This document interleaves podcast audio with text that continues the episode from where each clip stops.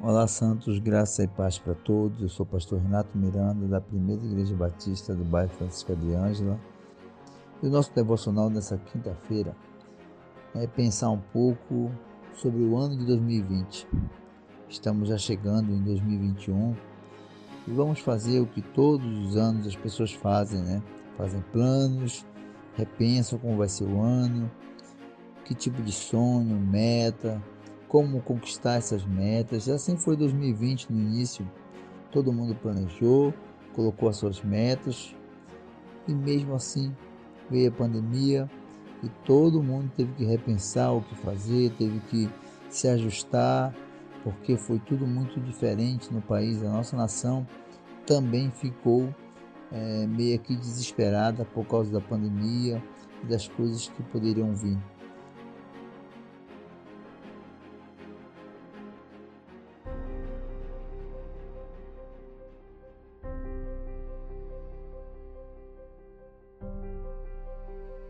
Mas as Escrituras já nos avisam sobre as aflições desse mundo.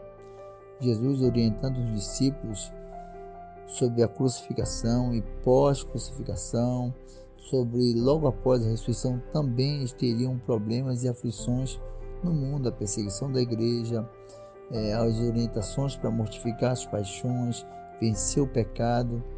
E aí os cristãos são, são orientados sobre as aflições desse mundo. Em João capítulo 16, verso 33, diz assim: Estas coisas vos tenho dito, para que tenhas paz em mim. No mundo tereis aflições, mas tenha de bom ânimo, eu venci o mundo. Jesus já nos alertaria sobre as aflições, mas também diria: Eu venci a morte, eu venci o mundo, eu venci as aflições, vocês também vencerão o próprio profeta Isaías já profetizava sobre o vigor e sobre o ânimo que o próprio Deus nos daria para vencer as dificuldades. Em Isaías capítulo 40, verso 29, diz assim: Faz forte ao cansado e multiplica as forças ao que não tem nenhum vigor. Os jovens se cansam e se fadigam, e os moços de exaustos caem, mas os que esperam no Senhor renovam suas forças, sobem como as asas como a águia, correm e não se cansam, caminham e não se fadigam.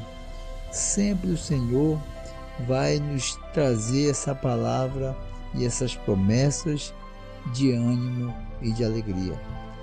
Todos nós, 2020, nos assustamos com a pandemia, nos assustamos com tudo que veio sobre a nossa nação. Mas o Senhor nos concedeu a graça. Estamos chegando ao final do ano e nós conseguimos vencer as aflições. As dificuldades da vida, as aflições que vêm sobre nós, o Senhor nos deu vigor. A Ele glória, honra e louvor. E que o ano que vem nós vamos planejar sim conquistar sonhos sim e pensar no ano de 2021. E se as aflições vierem, a Deus glória, honra e louvor.